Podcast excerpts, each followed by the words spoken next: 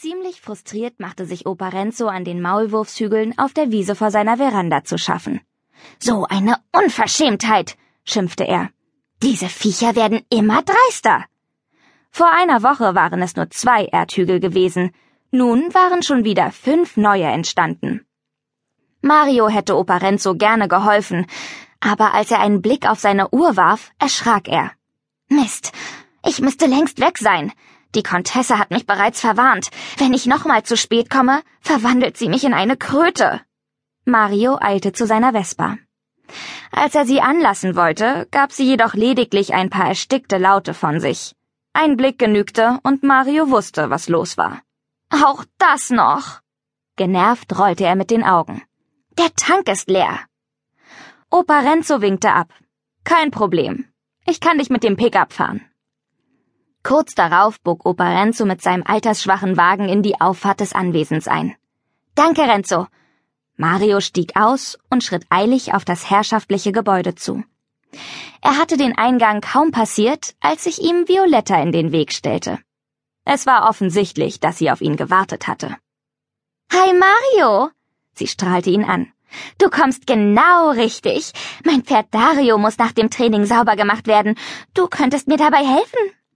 Aufreizend wippte sie vor Mario hin und her. Sie sahen ihren schicken Reitsachen äußerst hübsch aus. Um ihren Hals hing eine Kette mit einem funkelnden blauen Stein, die Mario noch nie zuvor an ihr bemerkt hatte. Aber er dachte sich nichts dabei. Stattdessen suchte er nach einer Ausrede, um Violetta loszuwerden. Er hatte auch so schon genug Arbeit. Weißt du, grundsätzlich ist das kein Problem, aber leider, dann muss ich es dir anders sagen, unterbrach Violetta ihn barsch. Hilf mir, jetzt! Mario wusste, dass ihm nichts anderes übrig blieb. Violetta war die Tochter seiner Chefin. Ein Wort von ihr reichte, und er wäre seinen Job los. Aber er brauchte das Geld, um Opa Renzo beim Begleichen seiner Schulden zu helfen. Also biss er die Zähne zusammen. Nachdem Opa Renzo Mario abgesetzt hatte und zur Farm zurückgekehrt war, hatte er Mia spontan in die nahegelegene Stadt auf ein Eis eingeladen. Mia löffelte genüsslich ihren Eisbecher mit Früchten. Das ist Marios Lieblingssorte, sagte sie mit vollem Mund. Schade, dass er nicht mitkommen konnte.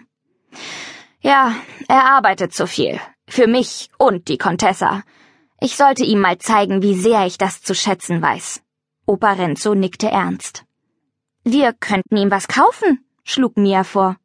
Gute Idee. Ihr Großvater verzog das Gesicht.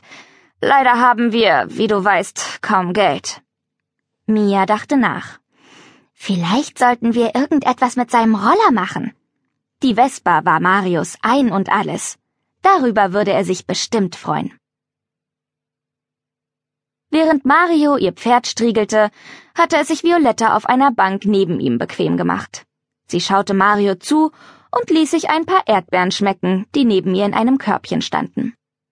Weißt du, ich habe nicht nur ein Händchen für Klamotten, sondern auch für Dekoration, verkündete sie. Allerdings, ganz zufrieden bin ich mit meinem Zimmer immer noch nicht, obwohl ich mir wirklich einiges habe einfallen lassen. Sie wurde von einer schneidenden Stimme unterbrochen. Violetta, komm sofort ins Haus. Ihre Mutter war auf den Balkon getreten der Contessa gefiel es nicht, dass sich ihre Tochter so angeregt mit einem Angestellten unterhielt. Violetta gehorchte widerspruchslos. Drin wartete ihre Mutter bereits zornig. Violetta, dieser Mario arbeitet für uns. Er steht gesellschaftlich unter dir. Der Umgang mit ihm ist nicht standesgemäß. Damit stolzierte sie davon und ließ ihre Tochter betroffen zurück. Mit hängendem Kopf ging Violetta in ihr Zimmer. Mia stand vor einem Automaten direkt neben dem Eingang des Eiscafés. Er war gefüllt mit bunten Kugeln, die Figuren enthielten. Warf man eine Münze ein, fiel eine Kugel heraus. Mia hoffte auf eine ganz bestimmte, und Opa Renzo drückte fest die Daumen.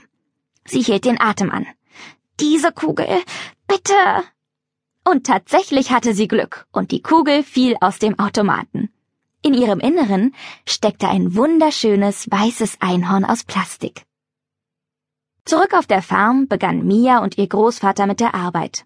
Erst wurde die Vespa gereinigt und poliert, bis sie glänzte. Dann füllten sie den Tank auf. Doch das Tüpfelchen auf